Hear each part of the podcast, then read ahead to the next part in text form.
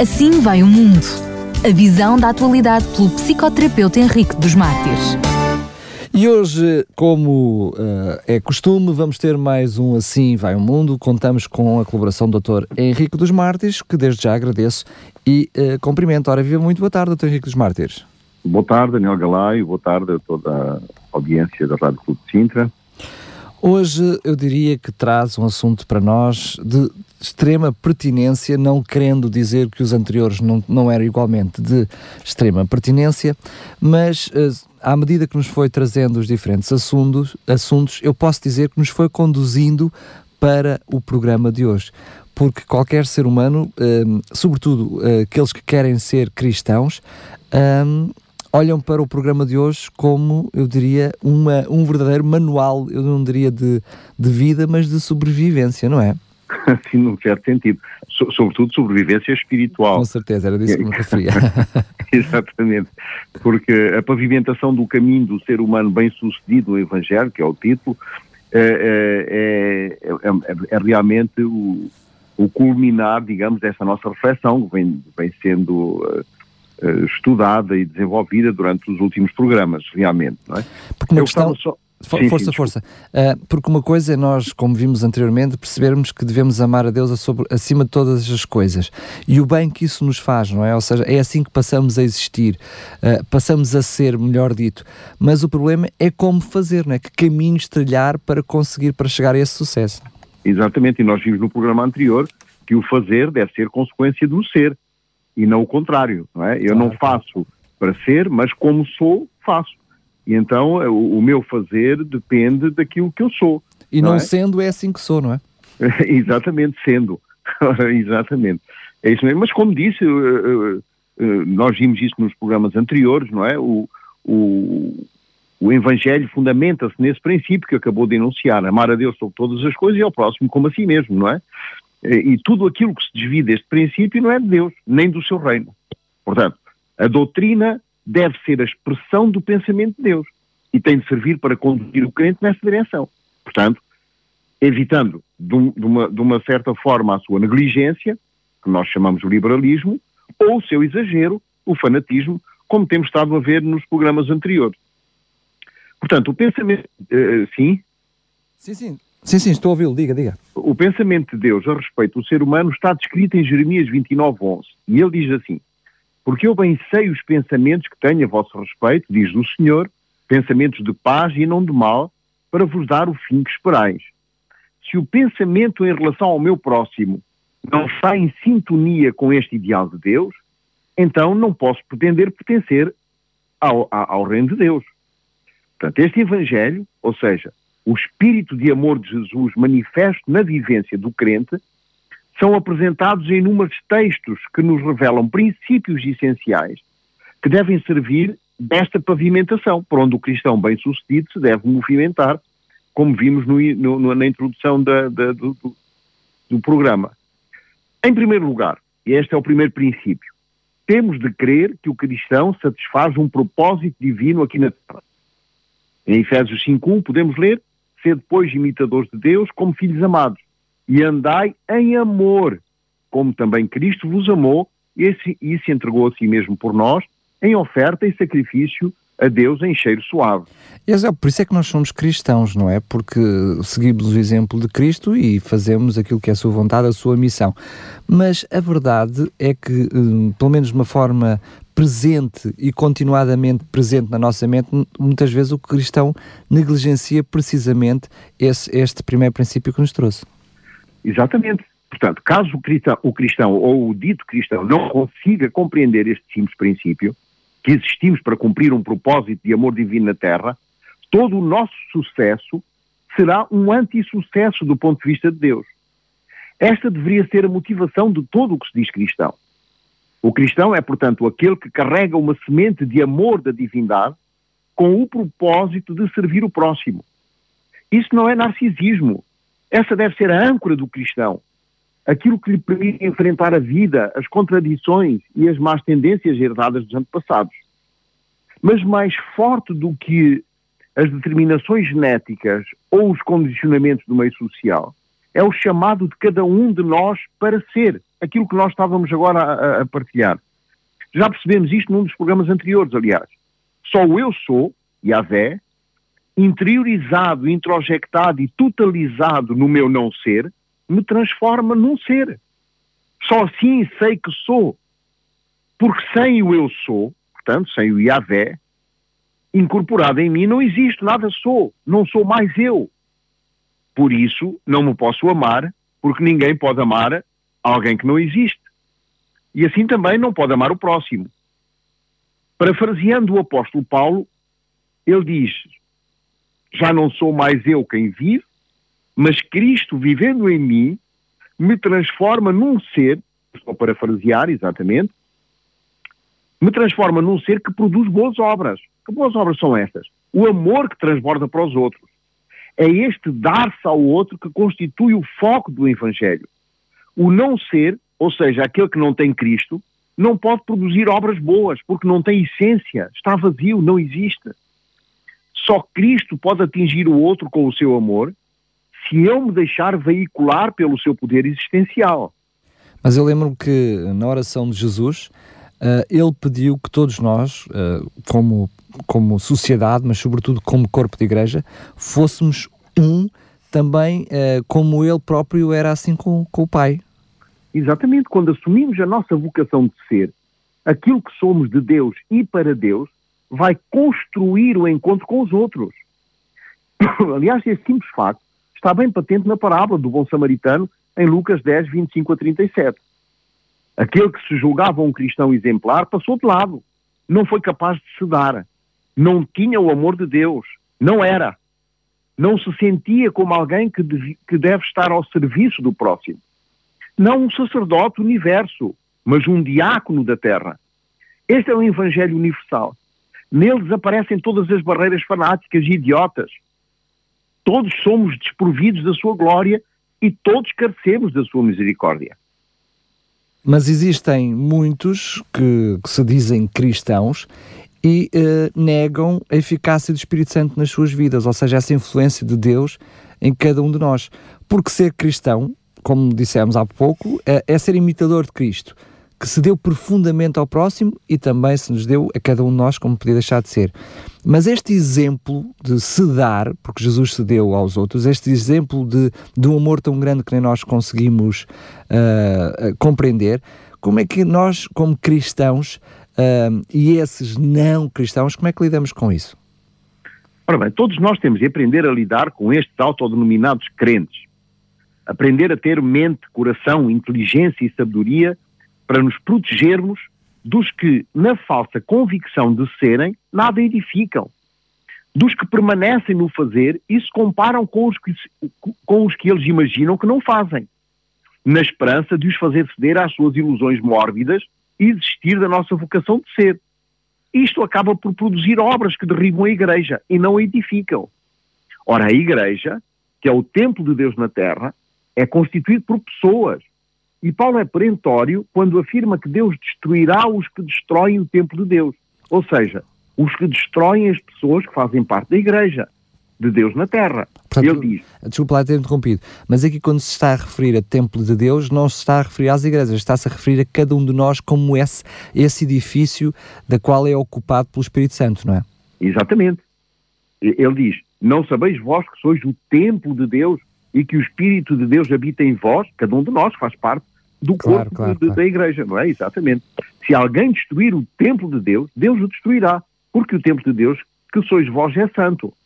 Se nós lermos o contexto, percebemos que Paulo não está a falar de saúde ou de estilo de vida, mas da igreja. Por isso, se alguém fizer alguma coisa para destruir as pessoas que são da igreja, esta pessoa será destruída também. Como vimos, o Evangelho assenta no primado do amor, se traduz em obras de benevolência, generosidade, piedade, perdão, tolerância, aceitação e mansidão para com o próximo.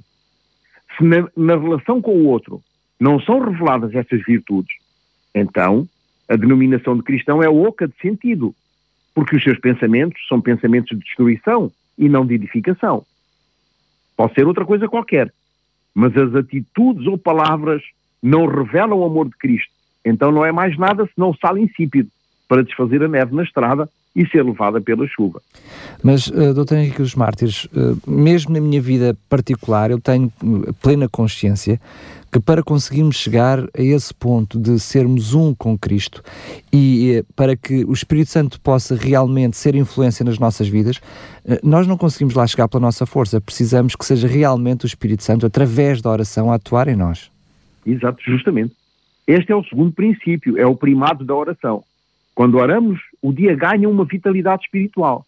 Quando abrimos a porta do dia com uma oração e quando trancamos as portas da noite com uma oração, quando damos um passo após outro, submetendo os pensamentos a Deus, ou seja, quando o nosso processo de pensar passa a ser um processo de orar, quando deixamos de pensar entre mim e mim mesmo, quando a vivência não é mais um conjunto de pensamentos egoístas, onde impera o orgulho, a vaidade, a ostentação e o desejo de supremacia, o desejo de vanglória, a presunção, então sou um cristão de sucesso.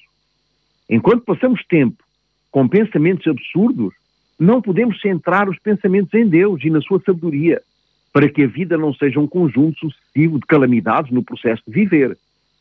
Não existe nenhum pensamento horroroso que sobreviva à franqueza de colocar todos os temas do interior diante de Deus do amor, o Deus da bondade, da justiça, da graça e da equidade. Ofereçamos a Deus os potenciais e as possibilidades de cada acontecimento do dia a dia, de cada percepção ou de cada pensamento que impressiona a mente. Além disso, paremos também um pouco cada dia e passemos um tempo a falar com Deus a sós.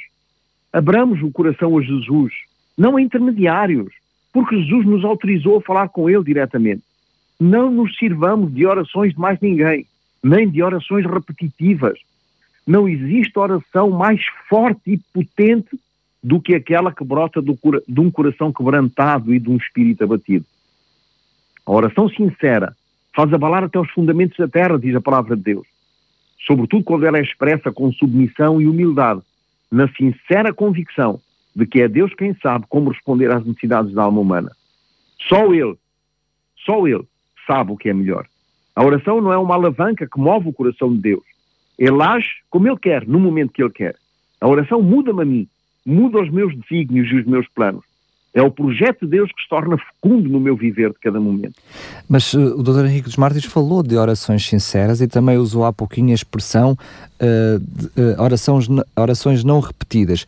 Mas nós conhecemos no meio cristão as orações que são repetidas, como comumente as conhecemos como rezas. E mesmo aqueles que não fazem rezas, muitas vezes, como as orações das, da, da, da, das refeições ou a oração do deitar, uh, muitas vezes não sendo uma reza, também acaba por uh, ser quase uh, apenas um, uma repetição pouco inconsciente e pouco sincera. Exatamente. E, e o homem da, da pós-modernidade trocou a oração pela reza. E como diz, a oração do, do, do, do da noite, a oração de, de, de, da refeição. À, à mesa, da refeição, pode ser uma reza, pode ser uma reza, um, um, um, conjunto de palavras que são ditas repetitivamente sem sequer nós pensarmos naquilo que estamos a dizer, não é? Uma repetição de conceitos abstratos e vazios, eh, uma repetição de superstições inúteis, tentativas frustradas de manipulação do divino. A oração deve ser uma experiência transformadora e repleta de implicações práticas na vida do cristão. Orar significa também estarmos preparados para ouvir de Deus a resposta que ele julgar mais necessária e mais adequada à nossa realidade. Significa também escutar? Exatamente. É quebrantamento, é confrontação, é aprendizado, é amadurecimento, inclusive silêncio na presença de Deus. A oração exige várias coisas. Primeiro, decisão. Buscarei, pois, o Senhor a tua presença, diz o salmista. Desafia o aflito e abatido para que se atreva a entrar na presença de Deus, certo que não será rejeitado. Continua o salmista: Não me escondas, Senhor, a tua face, não rejeites com ira o teu servo, tu és o meu auxílio, não me recuses. A oração existe também dependência. Continua o salmista, ensina-me, Senhor, o teu caminho e guia-me pelas veredas planas, por causa dos que me espreitam. Significa disposição para assumir a vontade e os propósitos de Deus na vida, em detrimento dos próprios sonhos e ansiedades pessoais. Finalmente, a oração exige esperança.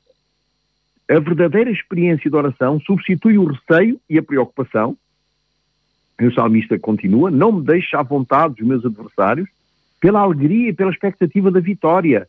Eu creio que verei a bondade do Senhor na terra dos viventes, termina o salmista. Esse, esse exemplo que nos traz, esse texto, uh, repartido por essas diferentes fases, uh, é assim que se desenvolve um cristão verdadeira, verdadeiramente. Uh, portanto, na, numa inteligência não só intelectual, mas também numa inteligência espiritual? É esse o tema do terceiro princípio, que consiste justamente em crer que a maior inteligência não é intelectual, nem é inteligência emocional, mas é a inteligência espiritual que vem de Deus. Porque na inteligência espiritual se substanciam as outras inteligências. Ter uma relação de amor, de acolhimento, de aceitação e de compreensão com o próximo são fruto de uma inteligência superior. Mas então está-nos a dizer claramente que essa inteligência espiritual não é para negligenciar as outras inteligências, pelo contrário, não é? Pelo contrário, ela, ela, ela é o fruto justamente de uma, de uma inteligência superior que substancia todas as outras. Por exemplo, o fanatismo. O fanatismo exacerba um princípio bom, mesmo bíblico, mas torna-se numa doutrina pessoal e impõe aos outros as suas ideias tétricas de uma forma trágica, onde a visão da vida que Deus promete ser abundante se transforma numa vida mesquinha, pequena e sem prazer. Como vimos no programa anterior, isto constitui a mais pura imbecilidade da idiotice que gera estupidez. Deus nos constrange ao deleite, ao prazer de viver. No Salmo 37, 4 lemos: Deleita-te também no Senhor e Ele te concederá os desejos do teu coração. Deleitar-se entregar, descansar e esperar são atributos dos corajosos. Coragem para ir contra aquilo que o fanático faz e diz por aí. Coragem para viver uma vida além da mediocridade de certos cristãos que idolatram as suas próprias ideias, as suas próprias doutrinas e depois dizem que não são idólatras. Davi nos aconselha a deleitar o coração no Senhor, não a nos enchermos de, de, de cargas e a nos e a nos enfadarmos com as, com as cargas que nos impõem. Ele diz para nos agradarmos dos seus caminhos, a conhecermos a sua palavra e obedecermos às suas verdades, dispormos à sua obra. O deleitar-se no Senhor faz com que tenhamos uma disposição prioritária de estar com Deus e agradá-lo, por vezes indo contra aquilo que a nossa carne gostaria de fazer. Se nos agradarmos do Senhor, estaremos automaticamente desagradando o sistema do mundo. Portanto, o deleitar-se no Senhor envolve esta renúncia do eu e das, e das nossas vontades pervertidas. Se nos deleitarmos no Senhor, Ele concederá os desejos do nosso coração. E é interessante pensar como isto acontece. Porque quando nos agradamos verdadeiramente do Senhor, o nosso coração está alinhado ao dele. E os nossos desejos estão ligados aos desejos do coração de Deus, e isto produz deleite. É um ciclo benéfico e salutar. Quando nos deleitamos realmente no Senhor, a mente não estará tomada por desejos egoístas, por objetivos que passam por cima dos outros. Eles estarão sintonizados com os propósitos de Deus, com os sonhos de paz que Ele tem a nosso respeito. Então, onde é que reside a estupidez? Reside no facto de nos alienarmos do prazer de estar com Deus e desfrutar da Sua companhia e nos concentrarmos no fazer, como se o fazer pudesse de alguma forma agradar a Deus. A Bíblia mesmo diz: Mas todos nós somos como o imundo e todas as nossas justiças, portanto, todas as nossas boas obras, como trapo de imundícia. E todos nós murchamos como a folha, e as nossas iniquidades com o vento nos arrebatam. Isaías 64, 6.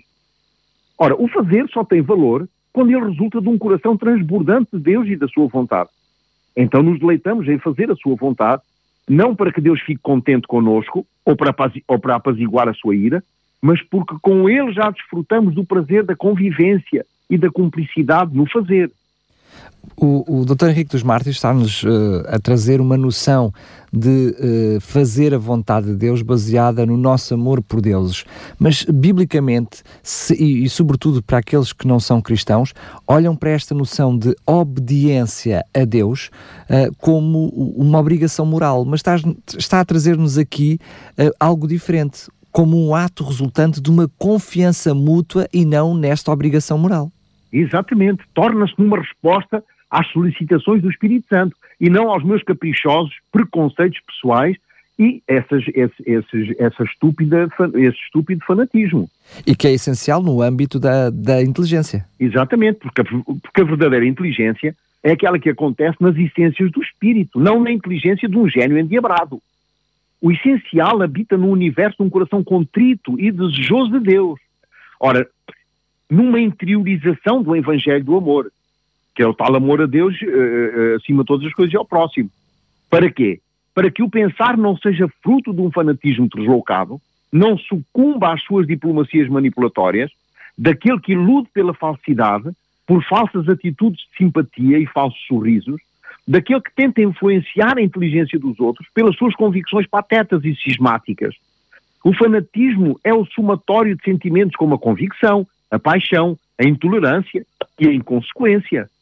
O fanático religioso baseia a sua convicção nos quesitos da intolerância. O religioso convicto acredita em algo e promove a sua fé sem interferir diretamente na inteligência, nem nas decisões, nem na vida das pessoas. É verdade que quando nós ouvimos podemos pensar, ah, isso é para os fanáticos. Mas o Dr. Henrique dos Mártires está, a, está a trazer-nos uma noção muito próxima de cada um de nós, porque é quando eu ponho o meu eu à frente da vontade de Deus, até eu posso ser esse, esse fanático. Sem dúvida. Como é que, como para não o ser, não é? Eu quero ser o inteligente espiritual, sendo também Uh, todas, sendo inteligente também em todas as outras inteligências, passando a redundância. Mas explique-nos então como é que funciona essa inteligência espiritual. A inteligência espiritual escolhe veredas simples, não confia na esperteza intelectual ou na capacidade de gestão emocional, mas faz escolhas baseadas na sabedoria de Deus que se traduzem em obras de bondade. Se as, se as obras ferem alguém, ou seja, se as obras não são obras de bondade, também não são obras da sabedoria divina. Se as obras causam desânimo a alguém, não são obras da sabedoria divina. Se as obras fazem alguém sentir-se culpado por serem deliberadamente destrutivas, não são obras da sabedoria divina. Do ponto de vista de Deus, a inteligência espiritual é sabedoria porque responde a uma tese muito simples, enunciada neste maravilhoso texto de Paulo em Filipenses 2.3, que diz assim, Nada façais por contenda ou por vanglória, mas por humildade. Cada um considera os outros superiores a si mesmo. Quando me considero superior aos outros, simplesmente estou a ser idiota. E essa minha imbecilidade, imbecilidade gera em mim pensamentos de avaliação dos outros e condenação demolidora. O mais grave é que não me dou conta disso e por isso vivo uma vida miserável e indigente e tento empobrecer também a vida dos outros. Então podemos deduzir que o, que o Evangelho está fundamentado no amor que flui de Deus para cada um de nós e que depois repercute, repercute um, através das nossas atitudes, dos nossos atos, das nossas palavras nos outros? Exatamente. Por isso, o quarto princípio enuncia que quando alguém ama a Deus e ao próximo e respeita a vida, então tudo fica bem sincronizado e bem conectado. Tudo fica em harmonia. Não é necessário convocar um concílio ou um seminário. A vida vai se ajustando harmoniosamente. As sinfonias vão se estabelecendo. Quando eu canto na minha relação com o próximo, o amor de Deus em mim. Se amarmos o próximo e respeitarmos os fluxos da vida, se fazemos aos outros o que gostaríamos que eles nos fizessem a nós, quando, por exemplo, me sinto incomodado com alguma coisa que tenciono fazer ao outro, então é sábio não o fazer. Isso é uma outra forma de dizer que todas as coisas passarão a contribuir conjuntamente para a vida, porque existe coerência e concordância entre o amor a Deus, ao próximo e à vida. Só o tarado incomoda aos outros porque ele mesmo gosta de, do insuportável. O tarado não é, melhor, não é o melhor referencial. Gente normal dá aos outros o que gostaria de receber trata os outros do mesmo modo como, como gostaria de ser tratado. Este é o princípio de todos os ensinamentos de Jesus. O amor de Deus traz sentido à vida, transforma o cenário mais obscuro numa aliança do bem. Amor é bondade que se transforma em atos e deve culminar numa satisfação intensa de fazer o meu próximo feliz. O apóstolo Paulo fala até de entranhas de amor. Revestivos, pois, como eleitos de Deus, santos e amados, de entranhas de misericórdia, de benignidade, de humildade, mansidão e longanimidade. Este é o maior benefício do Evangelho, a materialização do amor de Deus em nós que se contemporiza nos outros. O verdadeiro Evangelho abdica da fanfarrice doutrinária que transforma Deus numa mecânica espiritual geradora de culpa, doutrinas de homens cheios de remorsos, de homens que se camuflam de vestes de santidade e que já perderam a capacidade de se olharem eles mesmos, por passarem tanto tempo a olhar para os outros, para os imperfeitos. Ao lermos o apóstolo João, na sua primeira epístola, vemos que o amor e o ódio são os equivalentes na experiência existencial àquilo que luz e trevas significam como terminologia. João repete que aquele que ama a seu irmão anda na luz e aquele que odeia a seu irmão está nas trevas. Aquele que diz que está na luz e odeia seu irmão, até agora está nas trevas, diz 1 João 2, 9 e 10. Irmão aqui não é membro de uma confraria chamada igreja. Irmão é o meu próximo. É o ser humano em todas as suas valências. Existe um ódio por conta própria, onde o indivíduo nem precisa da desfaçatez espiritual para o camuflar. Para esse, odiar é um motivo de prazer, é um estilo de vida.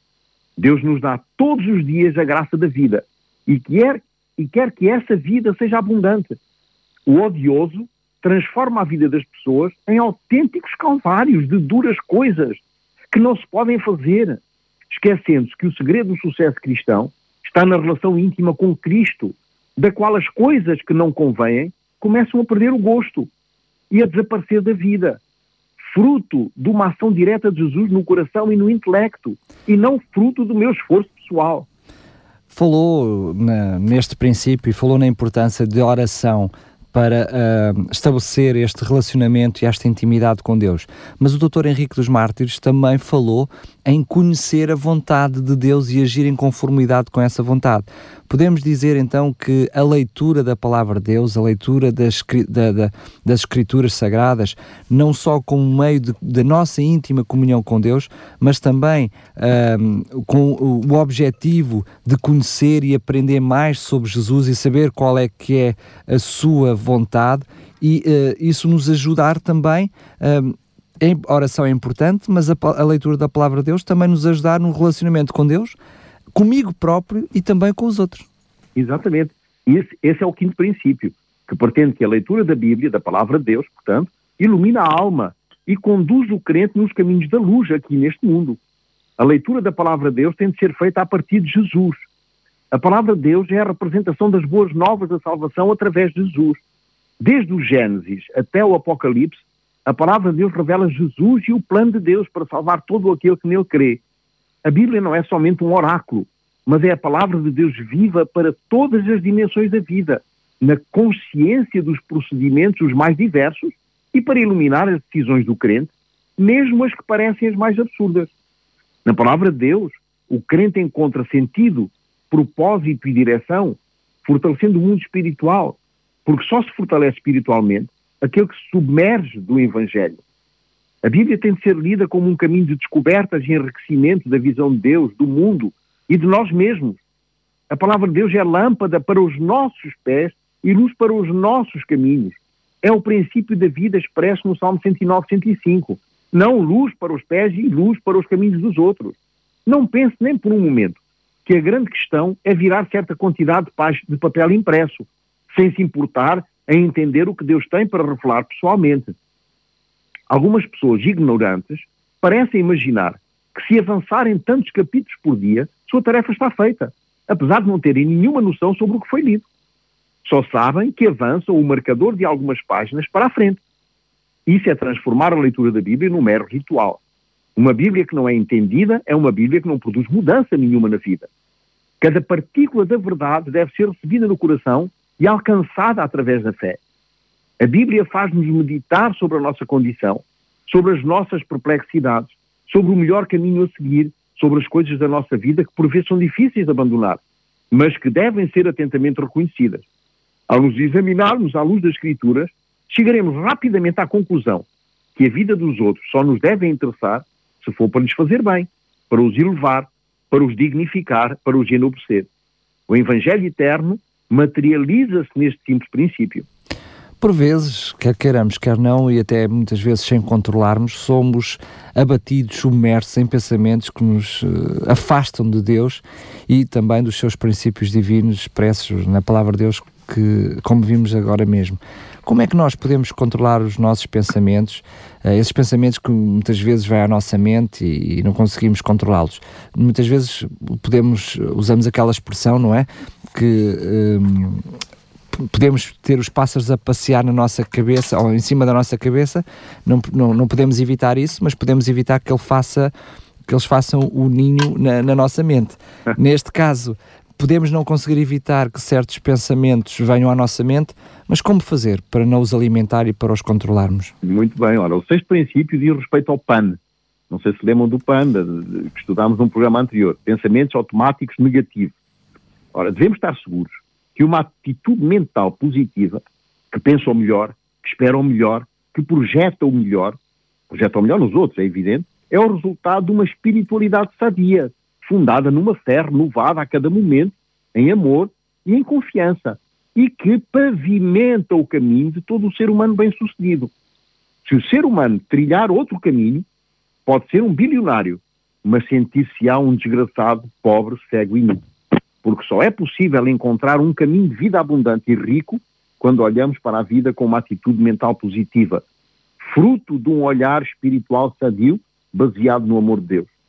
É a vida vivida pela fé que explica o sucesso do ser humano.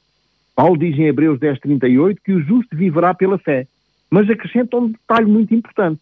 Ele diz que se porventura ele recuar, a alma de Deus não terá prazer nele.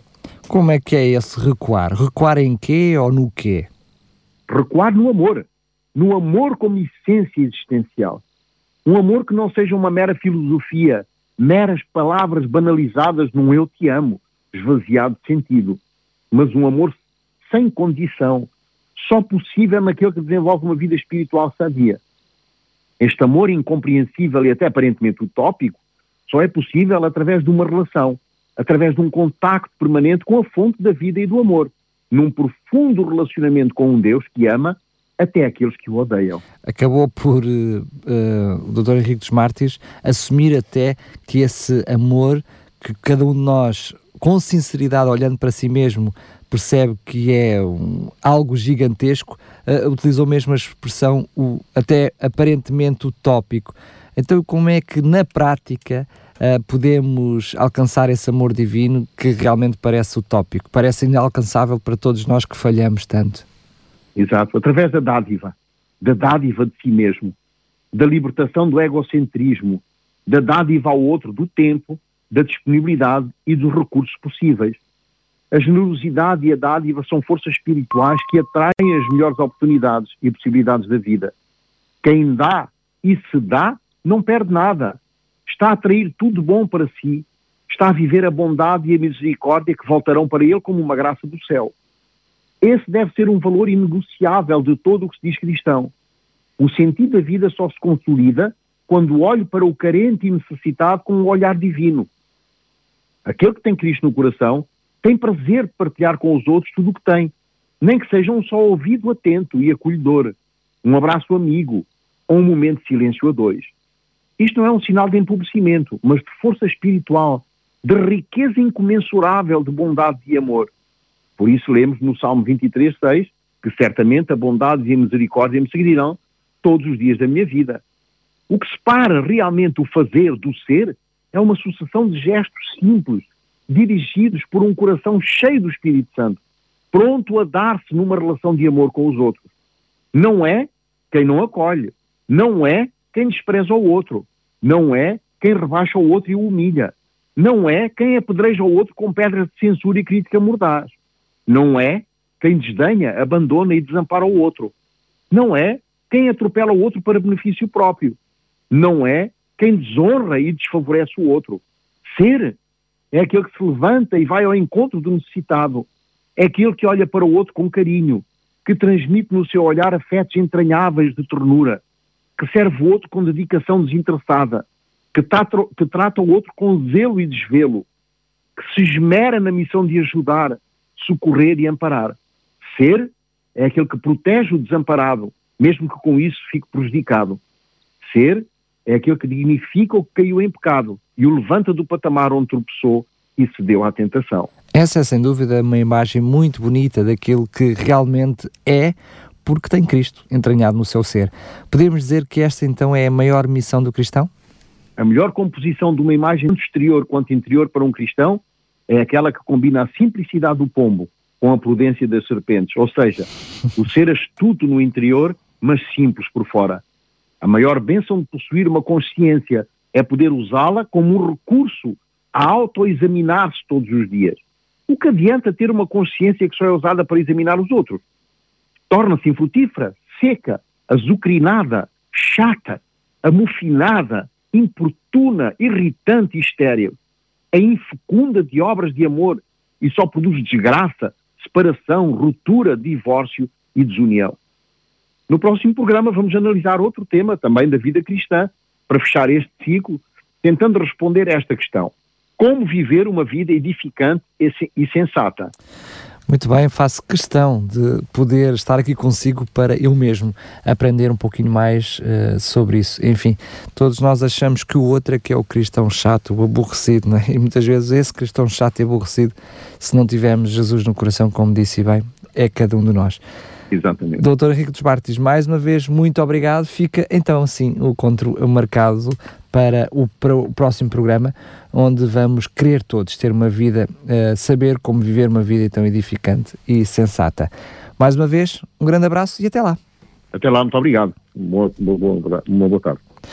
Já sabe para si que uh, ouviu este programa a meio ou gostaria de ouvir todos os outros programas um, feitos por Dr. Henrique dos Mártires, já sabe, pode fazê-lo em radiorcs.pt, onde diz podcast. Foi um prazer estar aqui consigo. Fica por aqui mais um Assim Vai o Mundo. Assim vai o mundo. A visão da atualidade pelo psicoterapeuta Henrique dos Mártires.